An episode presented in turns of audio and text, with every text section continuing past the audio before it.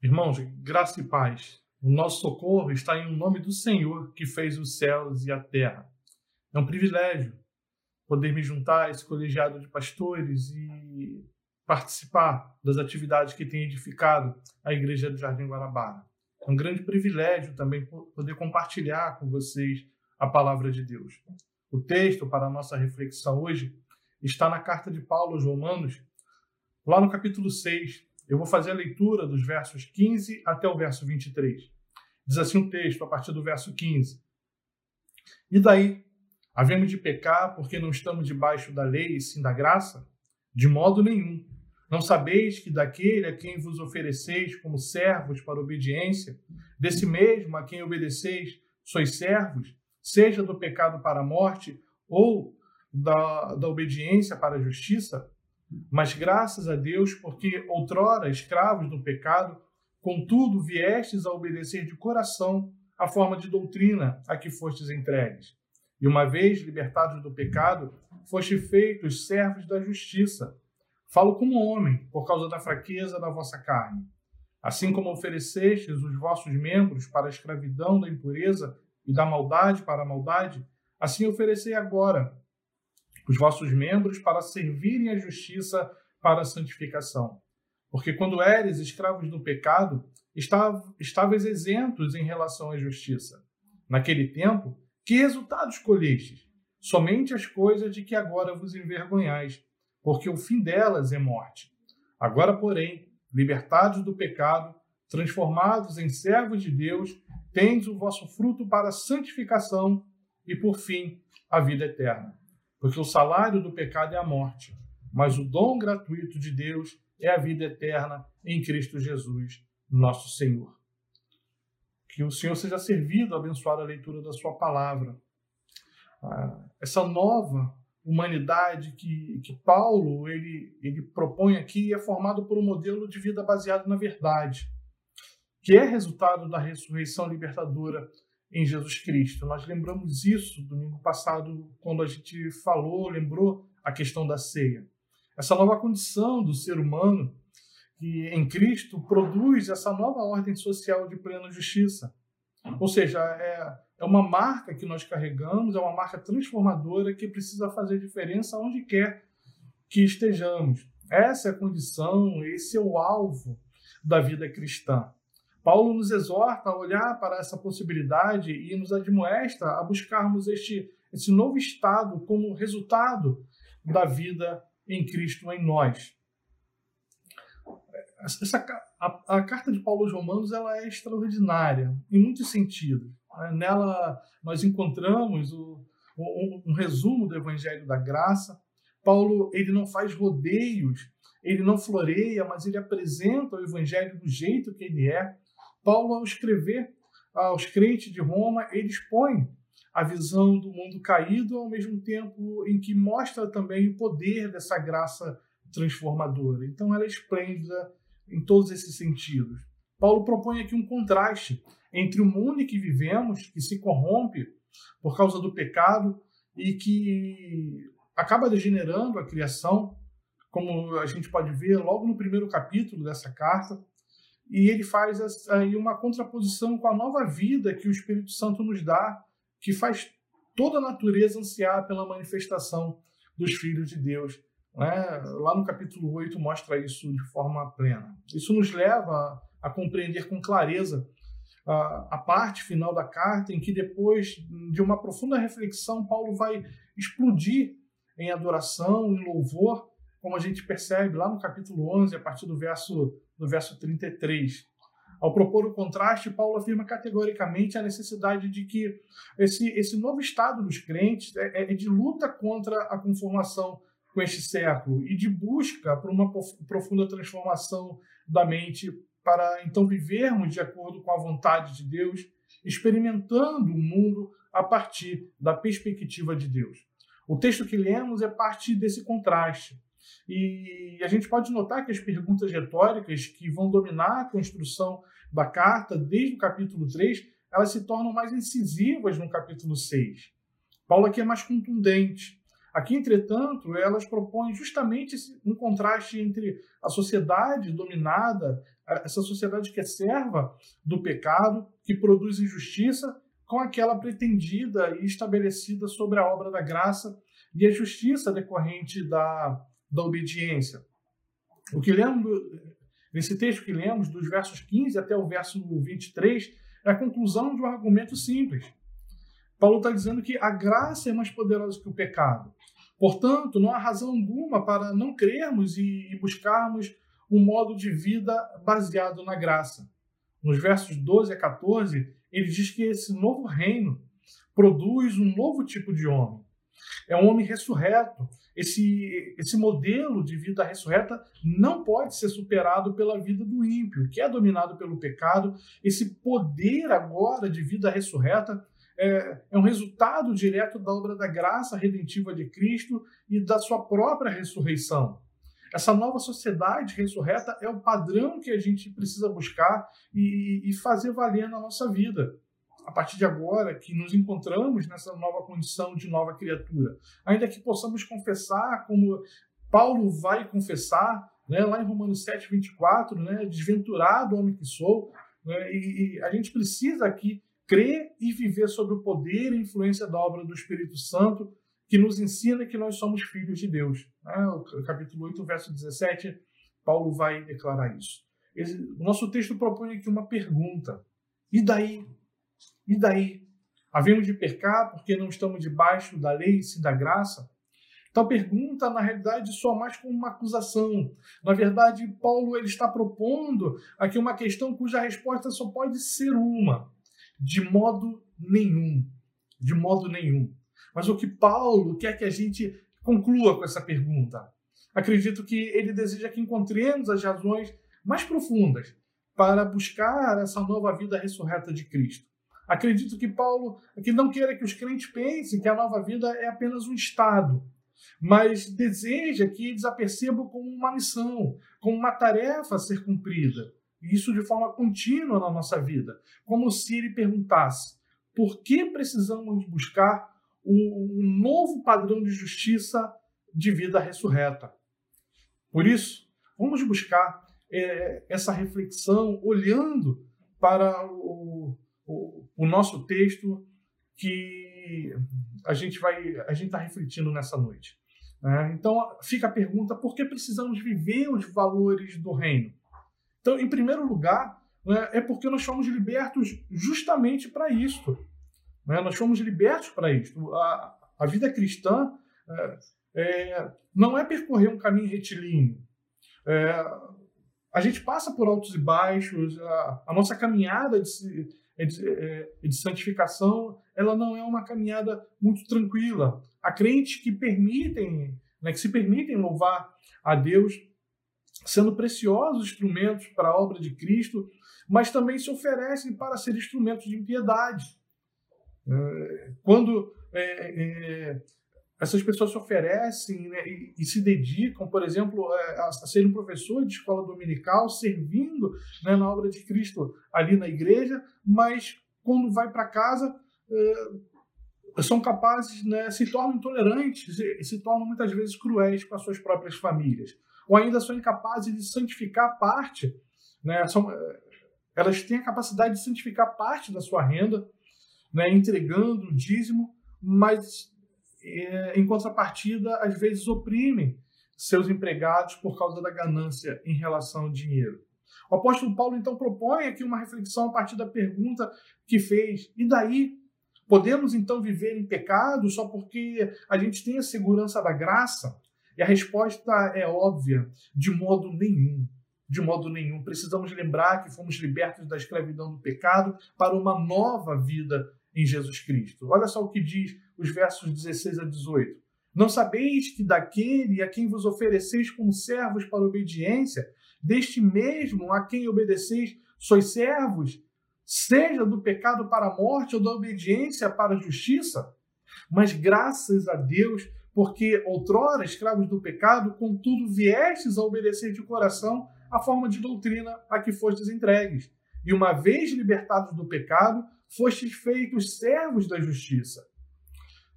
Aqui, Paulo está falando aqui de uma consciência da própria liberdade.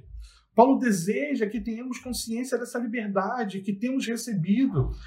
Aqui ele usa uh, um verbo grego, o verbo grego paradidome, né, no sentido de ser entregue, de ser levado. Ele está enfatizando aqui a ideia de que Deus nos tomou para si, nos levou para sermos servos da, da justiça e não mais do pecado. Ele está dizendo aqui que a, a obra, é, essa obra da graça, né? E, e, por isso, né, não somos nós que vamos, né, nós somos uh, levados, né, nos apresenta como anti-voluntários para o pecado. Mas agora, conquistados por Cristo, nós somos conduzidos a essa nova realidade e por isso nós precisamos ter essa consciência da própria liberdade.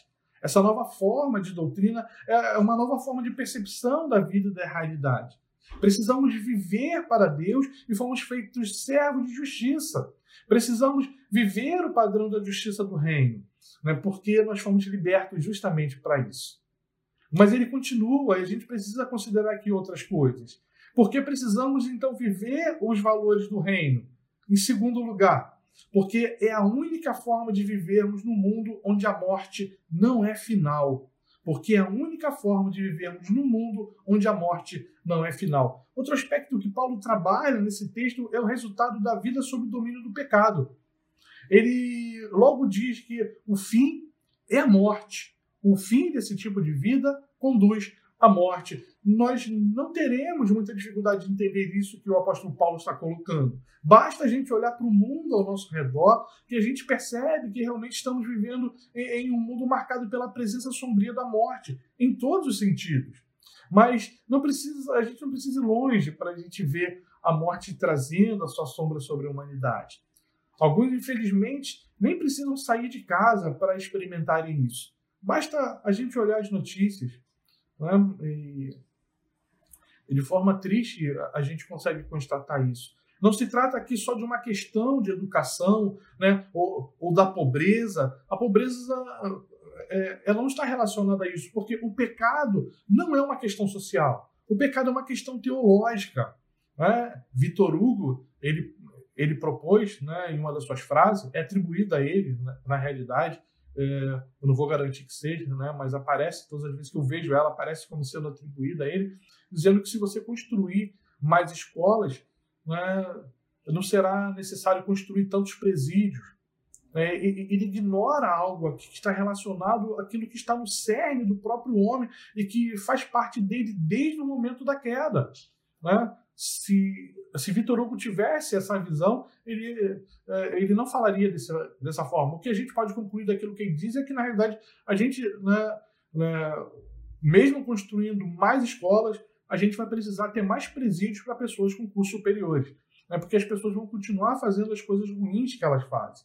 No capítulo 1, Paulo apresenta então uma série de acusações sobre essa sombra, como ela é decorrente da iniquidade do homem. Aqui, entretanto, ele retoma o assunto. Olha só o, o que ele diz no verso 19: Falo como homem por causa da fraqueza da vossa carne. Assim como oferecestes os vossos membros para a escravidão da impureza e da maldade para a maldade, Oferecei agora os vossos membros para servirem à justiça para a santificação. Paulo ele está retratando aqui, ele olha para si e, e, percebe essa fraqueza. E está falando, falo como homem por causa da fraqueza. Paulo ele está consciente da nossa condição humana caída. E ele está exortando os crentes que compreendam isso também. Ele, ele diz que não podemos uh, nos enganar. Se não nos cuidarmos, faremos as mesmas ou teremos as mesmas práticas daqueles que vivem como escravos do pecado. Essa, essa fraqueza humana é devida da sua natureza e da inclinação pecaminosa. É, a regeneração ela, ela, muda a nossa vontade, mas ela, é, ela não retira de nós é, essa, é, esse, essa marca do pecado. Nós continuamos com a possibilidade de pecar. De, pecar. E Paulo não está ignor, ignorando essa condição. Ele fala sobre impureza e maldade para maldade. Ele faz os crentes aqui refletirem que essa rotina de impureza e de maldade, é, que é para a maldade, é o caminho natural da sociedade que é conduzida pelo pecado. É, ele quer que os crentes estejam alertas, que vivam com a atenção redobrada, que retomem a, a uma posição clara em favor dos valores do reino. Foram libertos da escravidão e por isso não podem voltar à escravidão. E ele continua: oferecei agora para servirem a justiça. Né? Aquilo que vocês faziam antes com o pecado, a força, né, o vigor que, você, que era empenhado para o pecado, agora vocês vão empenhar para a justiça. Paulo está indicando a necessidade e a urgência de, de uma postura de entrega, de uma postura de busca, aqui de uma maneira diferente de viver. É um conceito que ele usa de justiça tem como ênfase o modo de vida justo, ou seja, ele propõe que a vida cristã ressurreta né, deva ser uma marca de mudança né, baseada nessa nova conduta e, e, que implica em algo que ele vai chamar aqui no final de santidade. A gente fala muito sobre isso, né, mas esse, esse caminho ele passa por essa transformação e essa nova consciência. Ele fala sobre pecado e santificação. Né? E eu quero trabalhar esse conceito de santificação aqui e pecado e propor que eles sejam vistos de uma maneira né, bem prática, relacionado ao dia a dia, não somente dentro de uma esfera moralista. Né? Porque a questão moral dentro da sociedade é complicada. Né? Os valores vão se transformando, infelizmente, e a gente vai perdendo coisas boas. Há coisas que para a sociedade, há um tempo atrás, era imoral e que hoje não é. Mas para o padrão bíblico, não. E, então, o que é pecado? Né? O que, que a gente precisa então qualificar como pecado? Em resumo, é viver no mundo de Deus sem considerar e experimentar a presença de Deus na realidade. Então, tudo que fazemos sem Deus é pecado. Tudo aquilo que nós produzimos e que não fazemos para a glória de Deus é pecado. Né? Tudo o, que fazemos precisa ser para a glória dele. E, e não perceber isso né, no modo como se vive, ou se desfruta da vida, é, é o cerne do que é pecado. Isso nem sempre é um problema moral. Né? Nem sempre vai estar relacionado àquilo que a sociedade entende como imoral. Né? Tomar um cafezinho, por exemplo, sem a percepção da graça e glória de Deus é pecado. É. Então a gente percebe que isso é muito mais profundo. Logo você percebe que a gente tem problema com isso. Né? Foi com esse temor no coração que Paulo ele vai exclamar, né, como disse no início, né? miserável homem que sou, quem me livrará do, do corpo desta morte?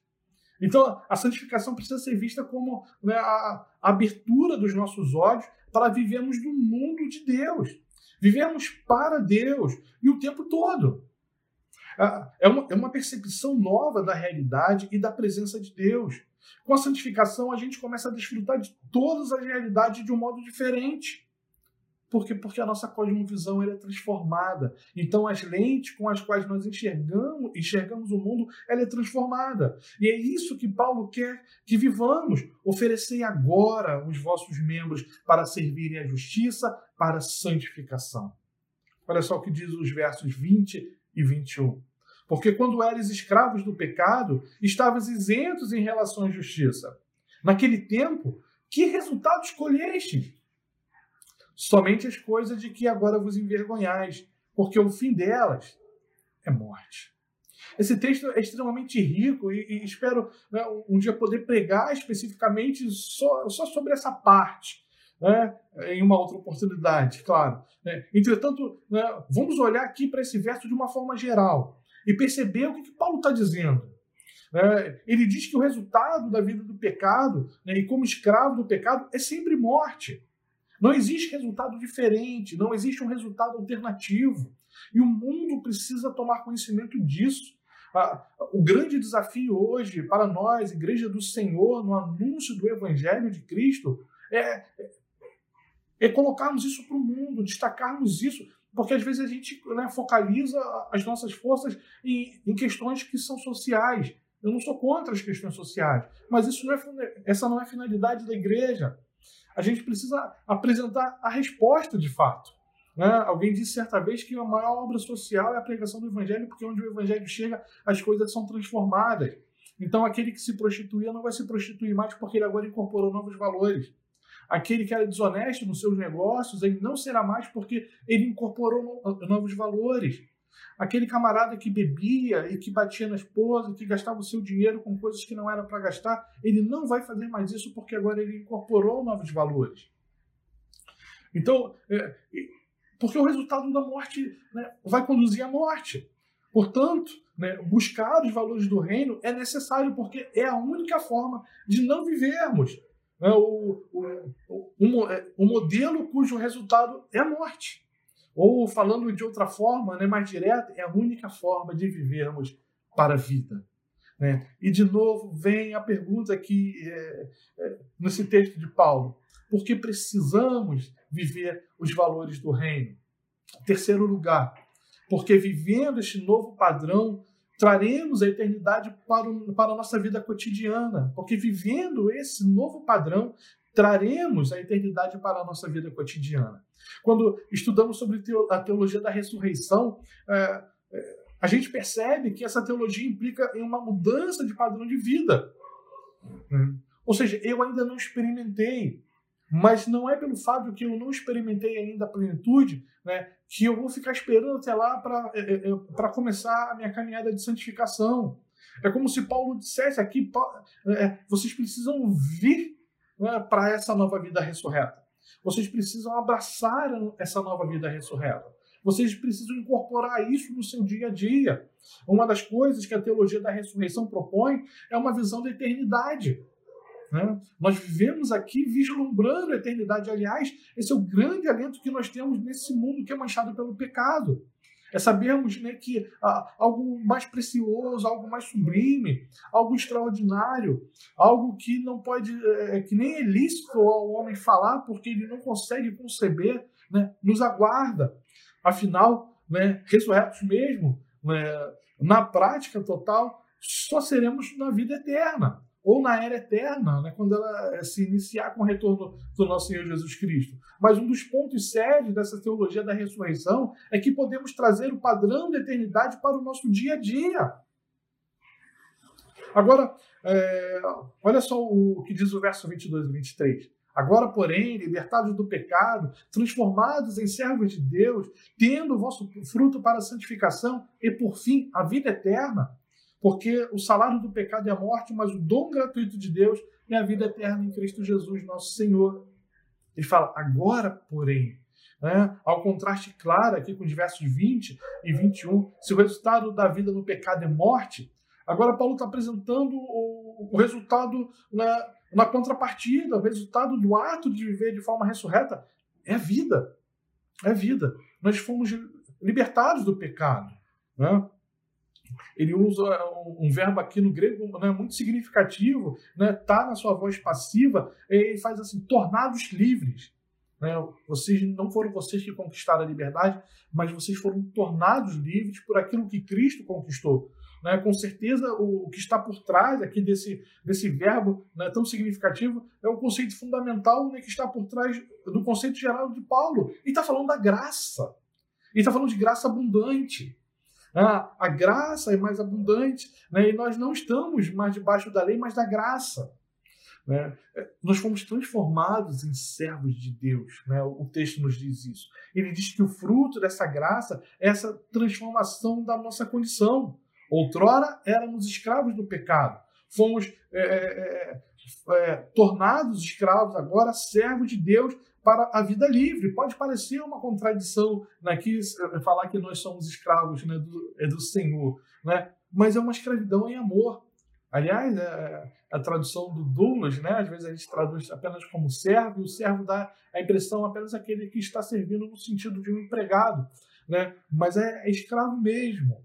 Né? A expressão é escravo mesmo. Tendo o vosso fruto para a santificação e, por fim, a vida eterna. É, todo esse processo produz aqui dois grandes momentos né, que vão se unir na nossa experiência de vida cristã. Primeiro, nós somos conduzidos à vida santificada. E depois nós somos levados à vida eterna. Né? Esse, esse processo continua em nós até aquele grande dia. Interessante que Paulo, quando está escrevendo a Timóteo, né, lá na sua primeira carta, se não me engano, capítulo 3, verso 6, é, capítulo 6, verso, 1, verso 12, ele está falando para Timóteo, Timóteo, toma posse da vida eterna. Ele não está falando para Timóteo se converter, Timóteo já era crente. Ele está falando, Timóteo, vive a vida eterna agora. Né? Ela está, é, é, ela já faz parte né, da sua realidade. Então vive essa vida eterna agora. Nós precisamos fazer isso, viver essa vida eterna agora.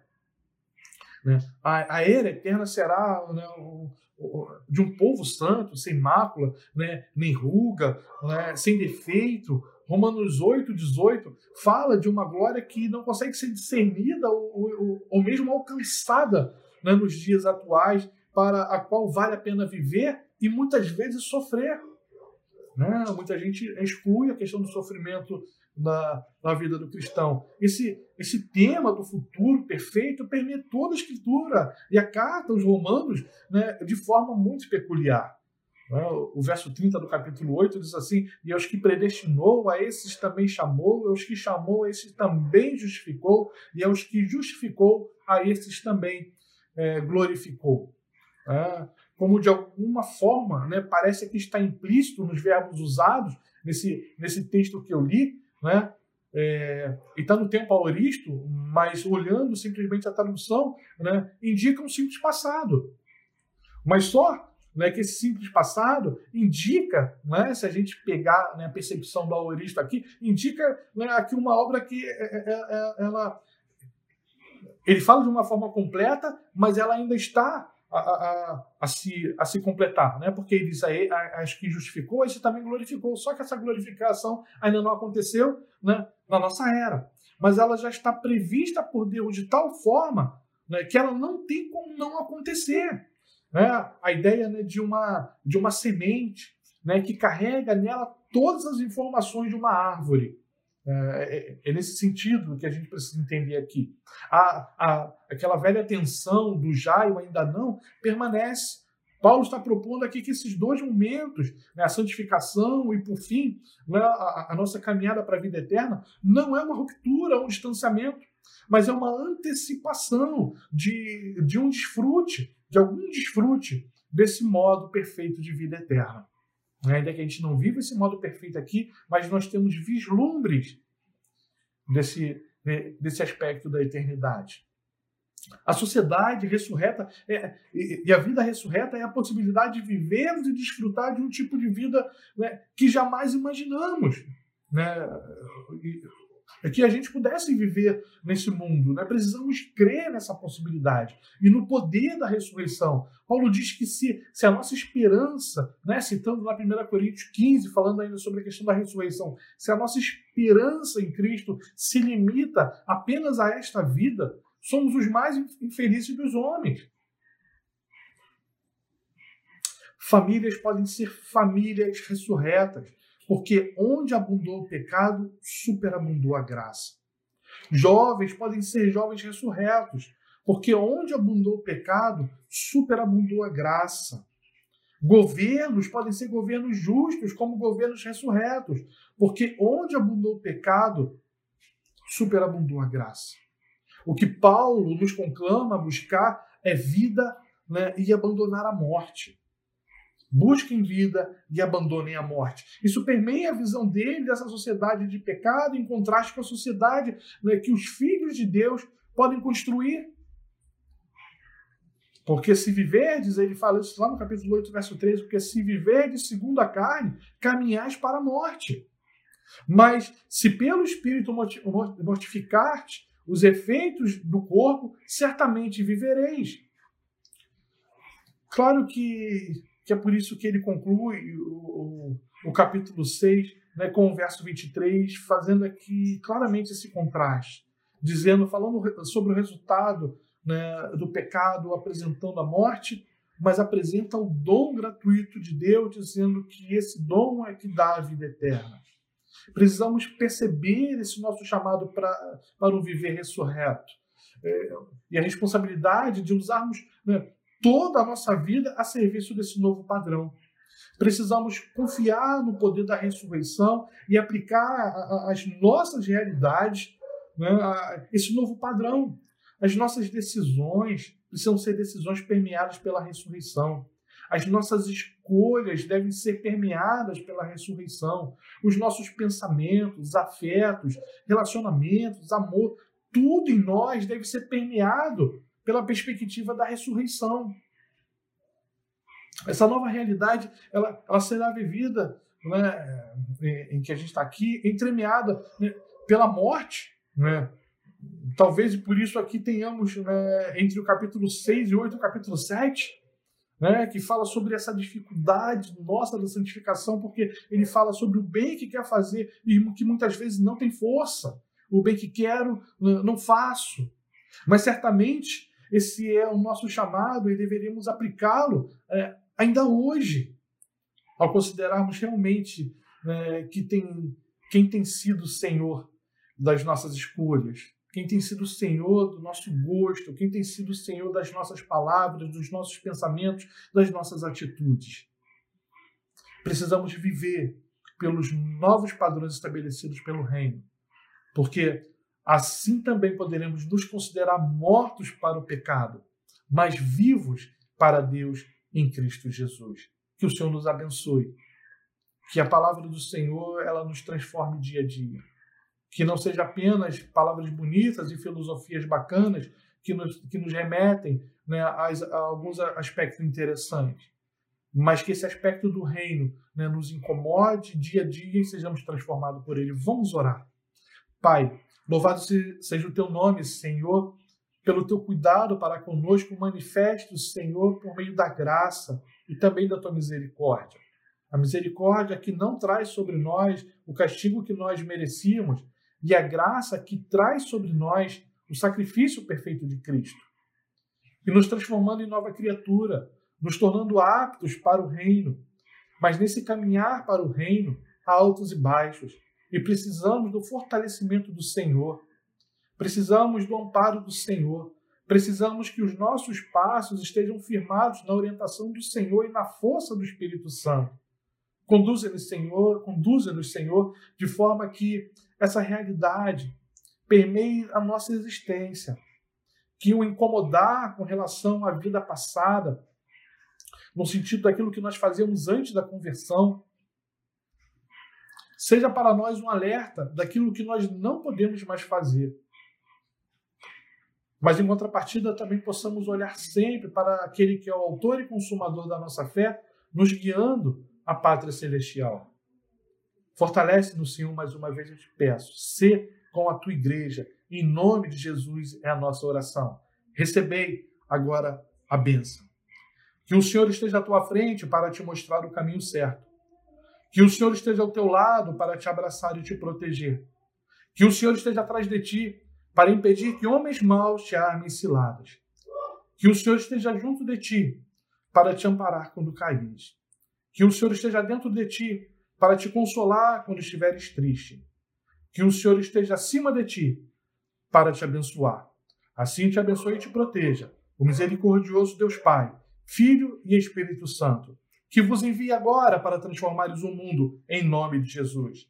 E agora, Igreja amada do Senhor, que a graça do nosso Senhor e Salvador Jesus Cristo, o amor de Deus, nosso eterno Pai, a comunhão e as doces e ternas consolações do Espírito Santo seja com todo o povo de Deus, espalhado sobre a face da terra, hoje e sempre.